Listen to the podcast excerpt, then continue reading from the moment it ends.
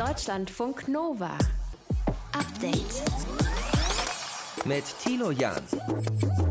Ein Strich negativ, zwei Striche positiv. Ja, das müssen wir erst noch lernen, wenn wir einen der Corona-Schnelltests für zu Hause benutzen in Zukunft. Und damit grüßt euch zum Update-Podcast an diesem Mittwoch. Heute wurden ja drei solcher Tests vom Bundesinstitut für Arzneimittel zugelassen.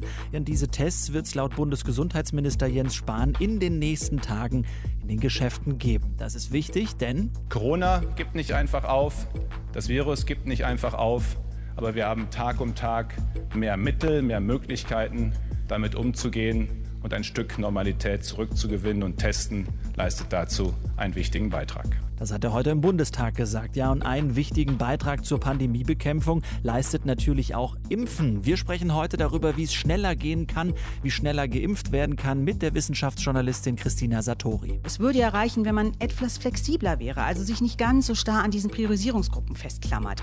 Das hat übrigens auch die STIKO gesagt. Man muss nicht abwarten, bis der allerletzte aus der ersten Gruppe geimpft wurde. Ja, außerdem müssen wir heute einen Blick in den Wald werfen, denn äh, dem geht es so schlecht wie lange nicht mehr. Dürre, Borkenkäfer und dann auch noch Stürme haben die Bäume bei uns in Deutschland mehr als nur angeknackst. Das zeigt zumindest ein neues Gutachten des Bundeslandwirtschaftsministeriums. Dabei brauchen wir ja diese grüne Lunge bei der Bekämpfung des Klimawandels. Wie kann der Wald also gerettet werden? Das bespreche ich mit Henrik Hartmann vom Max-Planck-Institut, der sich den Wald die letzten 39 Jahre ganz genau angeschaut hat. Vor drei, vier, fünf Jahren hätte niemand geglaubt, dass heute der Wald so aussieht, wie er jetzt aussieht. Und viele von uns im Homeoffice, aber keine Kantine oder Mensa da. Wir schützen euch heute vor Fertigpizza und Nudeln mit Pesto, sagen euch, wie man schnell und lecker im Lockdown Mittagspause macht. Euer Update am 24. Februar. Schön, dass ihr mit dabei seid. Deutschlandfunk Nova. Mehr als drei Millionen Menschen in Deutschland haben schon ihre erste Anti-Covid-Impfung erhalten. Mehr als 1,8 Millionen haben schon beide Spritzen bekommen. Das ist zweifelsohne gut, aber es sollten so schnell wie möglich mehr werden, denn seit einigen Tagen stagniert die Zahl der Neuinfektionen in Deutschland auf einem hohen Niveau. Umso ärgerlicher, wenn dann Impfstoffdosen ungenutzt im Kühlschrank rumliegen, weil der AstraZeneca-Impfstoff zum Beispiel einen schlechten Ruf hat, auch weil er in Deutschland und anderen EU-Staaten erstmal nur für Leute unter 65 Jahren zugelassen ist. Wie geht das besser? Spreche ich jetzt drüber mit der Medizinjournalistin Christina Satori. Grüß dich, Christina. Christina. Hey, hallo. Erstmal vorweg. Manche sagen ja, AstraZeneca ist ein Impfstoff zweiter Klasse, der wirkt nicht so gut. Was sagst du? Das stimmt so nicht. Dieser AstraZeneca-Impfstoff, der hat genauso wie der BioNTech und der Moderna-Impfstoff in den Zulassungsstudien gezeigt, er ist sicher und er ist echt gut wirksam. Also das mit den 65 Jahren, da muss man wissen, es gab bisher nur noch nicht so viele Daten für Menschen, die älter als 65 waren. Und deswegen eben wird er bisher nicht an Menschen über 65 verimpft. Das kann sich aber noch ändern. Ganz aktuell zeigt jetzt eine Studie aus Schottland, wo schon viel AstraZeneca auch an alte Menschen verimpft wurde, der schützt noch besser als gedacht. Der hatte nämlich ungefähr so eine Wirksamkeit von deutlich mehr als 90 Prozent. Das ist ein super Ergebnis. Aber für trotzdem bleiben Impfstoffdosen von AstraZeneca ja liegen. Wahrscheinlich auch, weil es eben diese Gerüchte gibt und weil die Medien natürlich nicht unschuldig sind in all dem. ähm, was ja. soll man jetzt tun, deiner Meinung nach? Weiter impfen, weiter impfen und zwar flexibel. Also im Moment ist es ja so, dass vor allem medizinisches und Pflegepersonal, das ist, bekommt überhaupt diesen AstraZeneca-Impfstoff angeboten. Andere Menschen unter 65, die sind ja nicht in dieser ersten Priorisierungsgruppe, die jetzt gerade geimpft wird. Und deswegen heißt es jetzt oft, gerade ÄrztInnen und Pflegende lehnen den AstraZeneca-Impfstoff ab. Aber da muss man mal genau hingucken. Viele aus dieser Gruppe sind schon geimpft, also ungefähr zwei Drittel. Und man kann ja davon ausgehen, dass in jeder Bevölkerungsgruppe, in jeder Berufsgruppe ein gewisser Teil sich generell nicht impfen lassen will. Also prinzipiell oder so. Also ich würde sagen, wenn jetzt diese Gruppe mehr oder weniger durch ist, diese Ärztinnen und Pflegende, dann sollte man jetzt ganz schnell anfangen, Menschen aus der zweiten Priorisierungsgruppe zu impfen. Und das heißt, wenn sie unter 65 sind, zum Beispiel Erzieherinnen und Erzieher und Lehrer und Lehrerinnen, dass die mit AstraZeneca geimpft werden und ansonsten, wenn sie über 65 sind, dann mit BioNTech oder Moderna. Also jetzt nicht mehr lange rumreden, sondern hopp hopp für die nächste Priorisierungsgruppe öffnen. Es gibt ja auch den Vorschlag, die Priorisierung ganz aufzuheben, ja, damit alles schneller geht. Wäre das denn möglich? Also ich, dann wären ja plötzlich alle über 18 Jahren berechtigt in Deutschland. Ich, kann das jetzt gar nicht abschätzen, aber das sind ja bestimmt mehr als 50 Millionen, also weit mehr. Und man muss ja sagen, die Mehrheit der Deutschen will sich im Moment ja impfen lassen. Das sind ja, glaube ich, 80 Prozent oder sowas im Moment. Ich glaube, das würde sehr, sehr chaotisch und auch ungerecht. Bei mhm. sowas setzen sich ja immer dann die Fittesten durch. Das muss ja nicht sein. Es würde ja reichen, wenn man etwas flexibler wäre, also sich nicht ganz so starr an diesen Priorisierungsgruppen festklammert. Das hat übrigens auch die STIKO gesagt, das ist die Ständige Impfkommission. Man muss nicht abwarten, bis der allerletzte aus der ersten Gruppe geimpft wurde. Man kann auch vorher schon Menschen aus der zweiten Gruppe impfen. Wenn da dann eben Impfstoff übrig ist und dann kommt keiner aus der ersten Gruppe, Hauptsache es wird geimpft. Mhm. Das mit dem flexibel, das äh, legen einige einige Bürgermeister und Landräte für sich auch äh, so aus und haben sich schon so ein bisschen vorgedrängelt jetzt mhm. äh, und sagen, ja, ja, bevor das mhm. irgendwie wegkommt, äh, die Spritze schön rein. Das kostet natürlich Vertrauen. Ja, aber, also die STIKO hat schon vor Wochen gesagt, besser impfen als wegschmeißen. Weil man sieht inzwischen, so eine Impfung, die schützt wohl nicht nur denjenigen, der geimpft wird, sondern sehr wahrscheinlich auch andere, weil wohl durch die Impfung auch die Verbreitung des Virus verlangsamt wird. Und jetzt muss man sich das mal in der Realität vorstellen. Da ist dann zum Beispiel ein Arzt in einem Pflegeheim, der hat alle schön durchgeimpft und dann sind da noch zehn Dosen übrig. So, Entweder der findet jetzt schnell, also innerhalb von ein, zwei Stunden spätestens, andere Impfwillige oder der schmeißt die Dosen weg. Und ich mhm. finde, da sollte man jetzt nicht zu streng werden. Korinthenkacker, sagen manche Leute. Also da sind manche auch überkorrekt. Es ist natürlich toll, wenn es dann so eine Liste gibt und da steht dann genau drauf, wer jetzt als nächstes dran wäre nach der Priorisierung. Und dann telefoniert man die ab und guckt, wer kann denn von denen jetzt schnell hier sein, streng nach Regeln. Aber ey, jetzt mal ehrlich, kann man das wirklich von jedem dieser Ärzte und Ärztinnen, die ja das freiwillig machen, gegen eine nicht irre große Aufwandsentschädigung verlangen, dass die so eine Liste haben und dass dann das täglich aktualisiert wird. Also Manche mögen sich vorgedrängelt haben, aber ich finde insgesamt, da muss man jetzt aufpassen, dass das nicht eine Hexenjagd gibt, sondern dass das in der Realität machbar ist und dass flexibel alles weggeimpft wird, was da ist. Also nicht, dass dann nachher eine Ärztin oder ein Arzt sagt, weißt du was, ehe ich nachher Ärger bekomme, weil ich mit dem Rest zum Beispiel meine Risikopatienten geimpft habe mhm. und die mhm. waren jetzt nicht ganz oben auf der Liste, dann lass ich es lieber und schmeiß die Dosen weg. Das will doch keiner. Natürlich nicht. Es darf nur keiner zu Schaden kommen, würde ich sagen. Oder um dich zu zitieren in dieser ja. Sache, hopp, hopp, sagt die Medizinjournalistin Christina Satori übers Impfen. Ganz lieben Dank. okay, bis dann. Tschüss. Deutschlandfunk Nova. Update. Die Baumkronen in Deutschland, die sehen gar nicht gut aus. Der Kronenzustand ist wie ein Fieberthermometer. Und die Waldzustandserhebung unserer zeigt, unsere Wälder sind krank.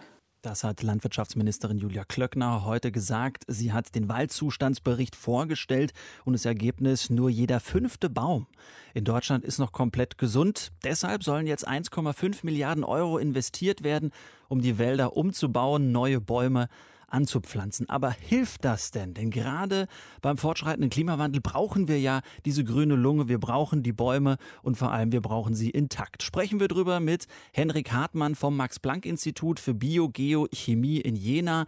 Er hat in der Studie untersucht, wie die Wälder von 1979 bis 2018 auf Feuerstürme, Insektenbefall reagiert haben. Schönen guten Abend, Herr Hartmann. Guten Abend, Herr Jan.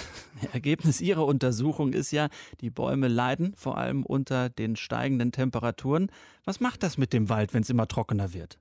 Naja, das macht viele Sachen. Zum einen bedeutet das äh, eine gewisse Dürre für den Baum, das heißt ein Wasserstress oder ein Wassermangel eigentlich. Und der führt natürlich dazu, dass Bäume aufgrund des Wassermangels Wasser sparen müssen und dementsprechend müssen sie regulieren. Und das Regulieren hat zur Konsequenz, dass sie weniger Kohlenstoff aus der Atmosphäre aufnehmen können, weniger Zucker produzieren und dementsprechend zum einen weniger wachsen, aber auch zum anderen sich schlechter verteidigen können gegen mhm. Fressfeinde. Und das sieht man ja bei der Fichte zum Beispiel sehr gut. Die hat in den letzten Jahren sehr stark gelitten und das liegt zum einen an dem Stress und zum anderen natürlich auch an dem Borkenkäfer, der warme Temperaturen sehr gerne mag. Mhm. Gleichzeitig brauchen wir aber diese Wälder, um den Klimawandel zu bekämpfen. Die binden ja CO2, die Bäume. Wie kommt man aus dem Dilemma raus? Hm, das ist eine gute Frage. Also ähm, richtig aus dem Dilemma rauskommen tut man wahrscheinlich nur, indem wir versuchen, die Ursachen des Klimawandels anzugehen. Ähm, da spielt Wald natürlich auch eine Rolle. Das ist ja auch schon angesprochen worden. Man kann natürlich aufforsten. Mhm. Ähm, aber jetzt sehen wir ja gerade, dass in den letzten Jahren ähm, schon etablierte Wälder ähm, große Probleme bekommen. Und dann kann man sich natürlich dann auch vorstellen, dass wenn man jetzt aufforsten will, muss man sich die Frage stellen, ja, mit was forstet man denn dann auf? Mischwälder, habe ich gelesen, sollen am resistentesten sein. Naja, im Prinzip ist es natürlich wahr. Da gibt es natürlich Effekte zwischen den verschiedenen Arten. Die sind ja alle irgendwie unterschiedlich. Dementsprechend nutzen die unter anderem verschiedene Bodenschichten, um Wasser zu fördern und, und, und. Nichtsdestotrotz haben ja die Ergebnisse nicht nur des Waldzustandsberichts, aber auch was man an Beobachtungen über die letzten Jahre gesammelt hat, das ist ja nicht nur die Fichte, die Probleme hat. Wir reden von der Buche, der sehr, sehr schlecht geht. Der Ahorn ist krank, die Esche ist krank und die Reihe der Arten, die jetzt nicht mehr so schön aussehen, geht ja auch noch lange weiter. Dementsprechend, wenn man einen Mischbestand haben möchte, braucht man ja Baumarten für. Und die muss man dann erstmal finden, denen es noch wirklich richtig gut geht. Und das müssen auch noch Arten sein, die halt Bestände bilden und nicht nur Einzelbäume sind. Das sind ja auch wieder mhm. ähm, Charaktereigenschaften von Baumarten. Aber 1,5 Milliarden Euro, die man investieren will, sind doch dann eigentlich mal ein gutes Zeichen für den Wald, oder? Das ist im Prinzip ein gutes Zeichen für den Wald. Man darf natürlich sich jetzt nicht vorstellen oder sich nicht wünschen, dass man jetzt einfach das Geld in die Hand nimmt, kauft lauter kleine Bäumchen und stellt die wild irgendwo in den Wald. Wie gesagt, wir müssen erstmal, glaube ich, verstehen, wie diese Bäume auf den fortschreitenden Klimawandel reagieren. Vor drei, vier, fünf Jahren hätte niemand geglaubt, dass heute der Wald so aussieht, wie er jetzt aussieht. Das heißt, wir haben einen gewissen Schwellenwert haben wir erreicht, eine Schwelle haben wir erreicht.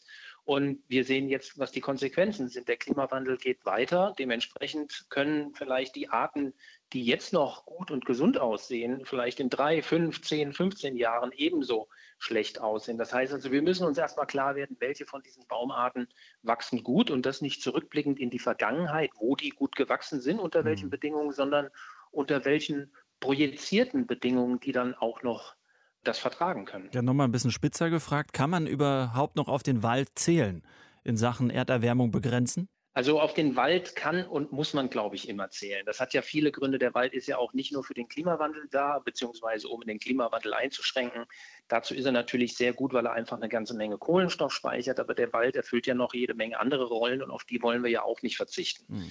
Es geht ja einmal um die Naherholung, aber dann gibt es auch die Regulierung von Niederschlägen. Artenvielfalt und das kann man ja immer weiter, Habitate und so weiter. Also der Wald spielt ja eine große Rolle auch gesellschaftlich. Für mhm. uns ist das ja auch wichtig. Wir wollen am Wochenende in den Wald gehen. Dementsprechend auf den Wald setzen ist immer eine gute Sache. Fast schon ein bisschen philosophisch geworden, das Gespräch mit Henrik ja. Hartmann vom Max-Planck-Institut für Biogeochemie über den Wald. Äh, zugrunde lag ein Zustandsbericht, äh, der heute rauskam. Nur ein Fünftel der Bäume in Deutschland äh, ist aktiv, gesund und hat eine intakte Krone. Herr Hartmann, mhm. danke fürs Gespräch. Bitte, bitte, ich danke Ihnen. Deutschlandfunk Nova. Update. Es gibt im Homeoffice ganz viele Probleme, das ist klar. Aber eins geht definitiv durch den Magen. Zu Hause gibt es keine Kantine oder auch keine Mensa. Und oft gönnt man sich ja auch keine lange Mittagspause, was zum Essen holen. Ja, da hängt man dann auch in der Warteschleife äh, vor den Restaurants. Das macht man oft auch nicht. Und bevor ihr jetzt zur Fertigpizza oder zu Instant-Nudeln greift, Hört erstmal Mintu Tran aus unserem Team zu. Die hat nämlich die Lösung fürs Problem. Ja, ich weiß ja nicht so, wie es dir oder euch geht. Also ich brauche einfach eine gute Mittagspause mit einer vollen Mahlzeit, wo ich dann auch den Laptop mal bewusst zuklappe und nicht auf den Bildschirm starre. Absolut. Und ich bin halt ein asiatischer Snob. also Liebevolle Bezeichnung. Ja, ich bin mit drei warmen Mahlzeiten aufgewachsen. Meine Mutter war zu gut zu mir und ich weigere mich zum Mittagessen nur ein Butterbrot zu essen. Und in den letzten Monaten war ich aber auch fast ausschließlich im Homeoffice. Heute bin ich ja auch nicht bei dir im Studio. Mhm. Und ich habe jetzt das Kochen in unter 20 Minuten perfektioniert. Stark. Das wollen wir wissen, wie es geht. Wir legen los. Der Klassiker, der ja schnell geht, Nudeln mit Pesto. Wird auf Dauer aber echt auch langweilig, ne?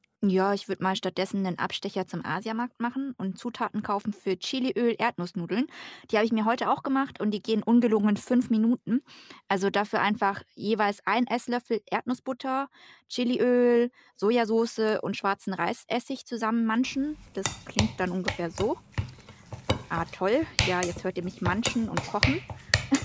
und in diese manche Soße, da reibe ich dann noch eine Knoblauchzehe hinein, weil bin ja eh nicht bei dir im Studio, du musst das ja nicht ertragen. Das ist der und, Vorteil ähm, natürlich, ne? Wenn Knoblauch das ist auch der Vorteil, das stimmt. Ja, ja. Richtig. Und dann koche ich Nudeln. Heute zum Beispiel habe ich japanische Soba-Nudeln genommen. Die kochen besonders schnell. Die sind in ungefähr zweieinhalb Minuten schon fertig. Und ich gieße dann die Nudeln ab, heb mir noch ein bisschen was vom Nudelwasser auf und das mische ich dann einfach alles zusammen. Also die Soße, das Nudelwasser, die Nudeln, mache dann am Ende noch gerösteten Sesam drauf. Und wer noch Lust hat, schneidet zum Beispiel noch Gurke klein. Dann hast du auch noch ein Alibi-Gemüse gegessen. Wobei das Ganze ja eh relativ gesund ist. Also Soba-Nudeln sind aus Buchweizen. Die sind deutlich gesünder als Weizennudeln und Proteine bekommt man ja auch noch von der Erdnussbutter. Ja, aber geht nicht mehr äh, als dieses Alibi-Gemüse. Ich meine, Klassiker wäre jetzt auch einfach ein Salat zusammen zu zaubern, oder? Ja, ich muss auch gestehen, ich bin gar nicht so ein Fan davon, einfach so einen grünen Salat mit Dressing zu essen. Aber ein Salat, mit dem ich mich auch wirklich anfreunden konnte, ist warmer Kichererbsensalat. Mhm. Also im Grunde kannst du jedes Gemüse dafür nehmen, das du gerne magst. Ich mag Zucchini, Karotten und eben Kichererbsen. Die Zucchini und Karotten schneide ich in Würfel und erhitze währenddessen in der Pfanne schon mal das Olivenöl. Und darin brate ich dann die Karotten mit einem Teelöffel Kümmel und Chiliflocken an und nach drei, vier Minuten tue ich dann auch noch die Zucchini und die Kichererbsen rein. Und dann würze ich alles dann mit Knoblauch, Salz, Pfeffer und Zitrone. Und über diesen Kichererbsensalat, den musst du nur so lange anbraten, bis alles so durchgewärmt ist. Da löffel ich dann Joghurt drauf, mhm. den ich vorher mit Olivenöl, Salz und Pfeffer abgeschmeckt habe. Oh. Klingt wirklich echt lecker. Und vor allem finde ich gut, Mintu, es sind nicht solche Dinger, wo du dann so eine spezielle Zutat hast, die dann irgendwie so, weiß ich nicht, die nie mehr gebraucht wird, sondern das sind ja wirklich Dinge, die hast du ja. Irgendwie Joghurt, Olivenöl, Salz, Pfeffer, mal hier irgendwie Kichererbsen, okay, aber auch das geschenkt. Du hast aber drei Rezepte versprochen. Was hast du noch im Petto? Also es wird koreanisch, Kimchi Jjigae. Das ist so ein Kimchi-Eintopf. Ich habe in den letzten Monaten extrem viel gefroren, auch im Homeoffice. Ich glaube, es geht vielen so, auch bei der Sonne, dass man eben zu Hause beim Arbeiten schneller friert. Vielleicht fehlt einem einfach die schöne menschliche Wärme zu den KollegInnen. Aber die Suppe ist für mich zum Beispiel auch super, wenn ich Schmerzen habe während der Periode und dann trotzdem arbeiten will. Ja, aber Eintopf genau. zum Mittagessen würde ich auch überzeugt. Bin ich auch mit dabei. Was müssen wir machen? Genau, für die Suppe brauchst du Kimchi. Mhm. Sagt ja der Name schon. Ich mache mhm. Kimchi oft selbst, aber man bekommt das auch ganz einfach im Kühlregal im Asiamarkt. Den brate ich dann in einem Topf in Öl an, zusammen mit dem klein geschnittenen weißen Teil von einer Frühlingszwiebel. Ähm, genau. Und alternativ gehen normale Zwiebeln natürlich auch. Das lasse ich so zwei bis drei Minuten anbraten und hau dann Gochujang, also koreanische Chilipaste und Gochugaru, das sind äh, koreanische Chiliflocken rein.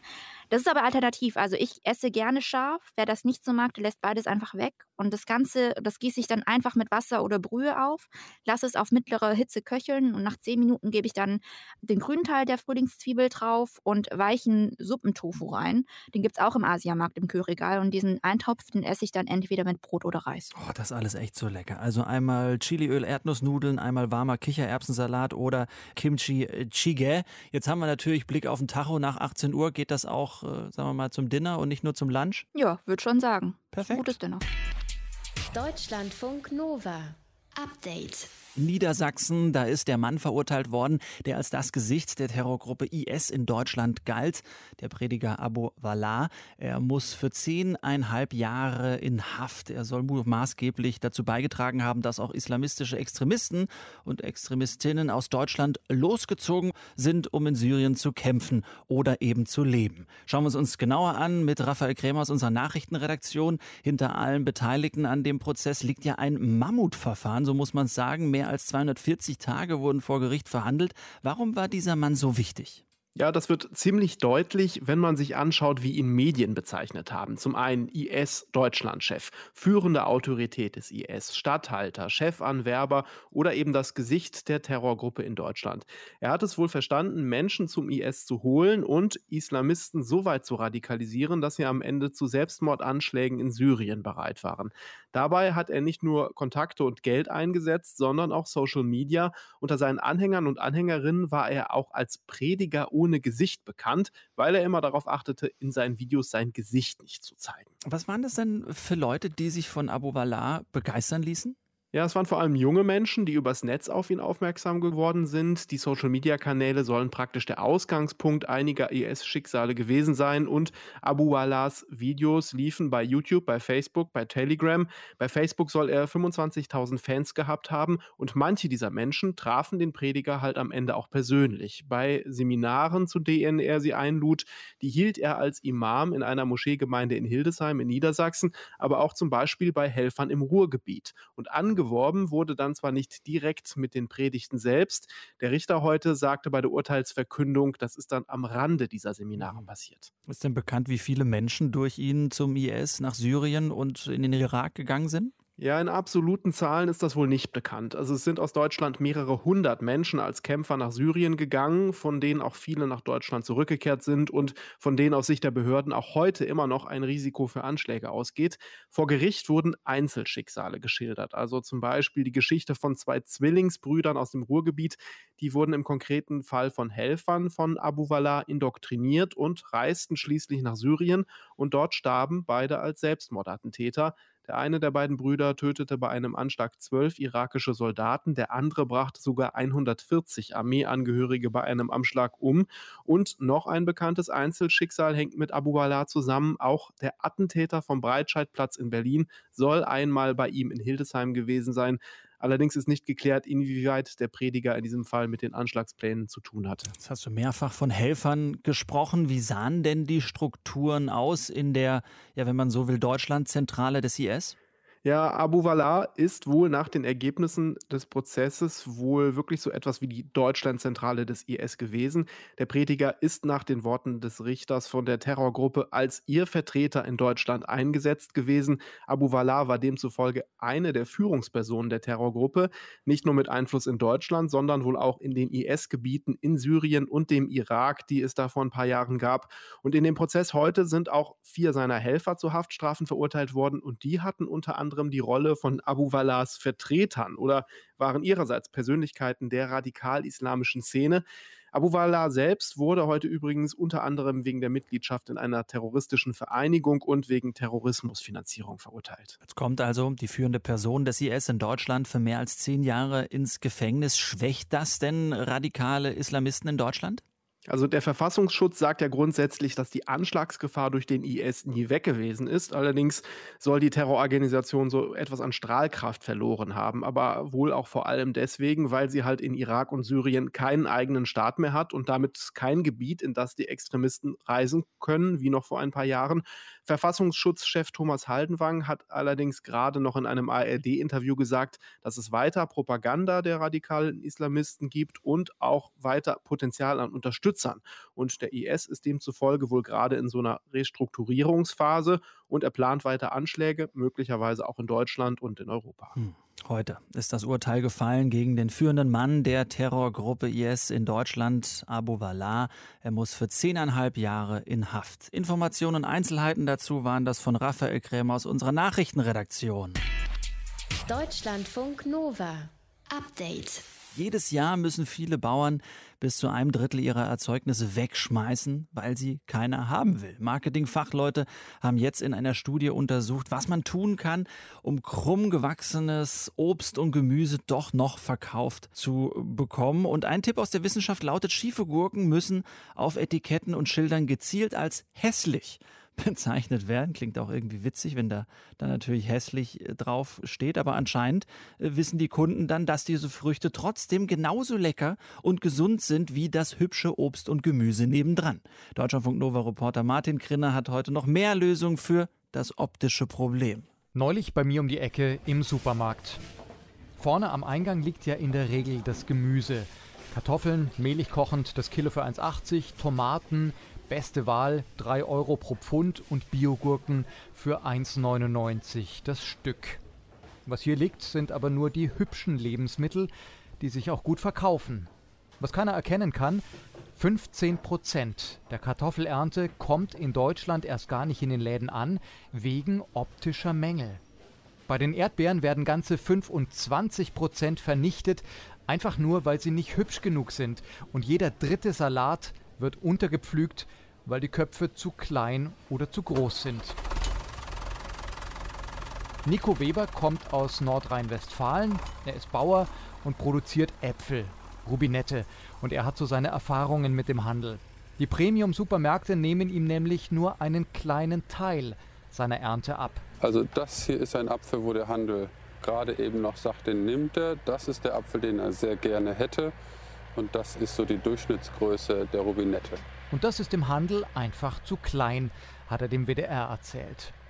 Zum Anbeißen sehen zwar alle Äpfel aus, aber im Durchschnitt soll ein Apfel der Sorte Rubinette 8 cm Durchmesser haben, sonst kaufen ihn die Leute angeblich nicht.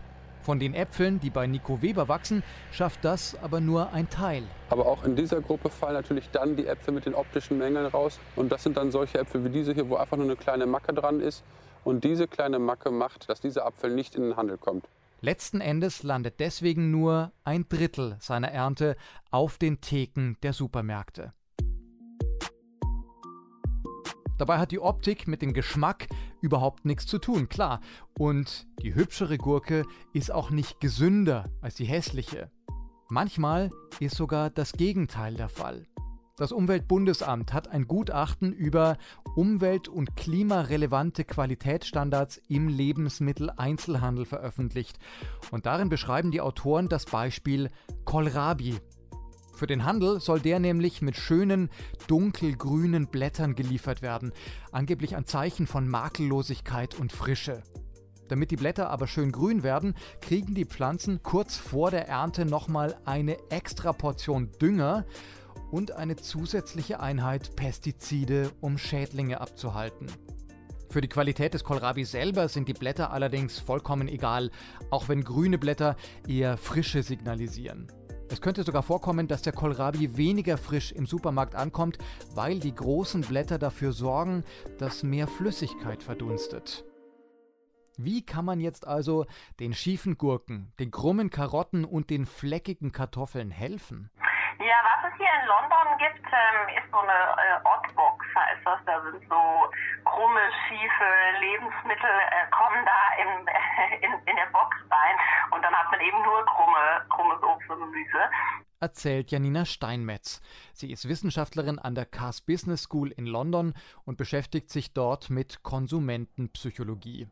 Und so ähnliche Beispiele wie das mit der Oddbox gibt es auch hier in Deutschland. Die schiefen Gurken werden dann etwas billiger angeboten als normal, allerdings zu billig sollten die Händler die Kisten dann auch nicht machen. Ja, das kann dann so ein bisschen äh, nach hinten losgehen. Dann kann es sein, dass der Käufer eben hellhörig wird, weil Konsumenten benutzen oft den Preis als Indiz für die Qualität von Produkten. Also wenn ich in den Supermarkt gehe, dann weiß ich ja nicht unbedingt, wie sind hier die Karotten, wie sind hier die Gurken. Und ich habe eigentlich keinen Anhaltspunkt, wie diese Produkte sind, wenn ich sie nicht erstmal ausprobiere, weil ich habe ja wenig andere Informationen. Hässlich, aber trotzdem gut und deswegen auch eher teuer. So könnte die Devise also aussehen.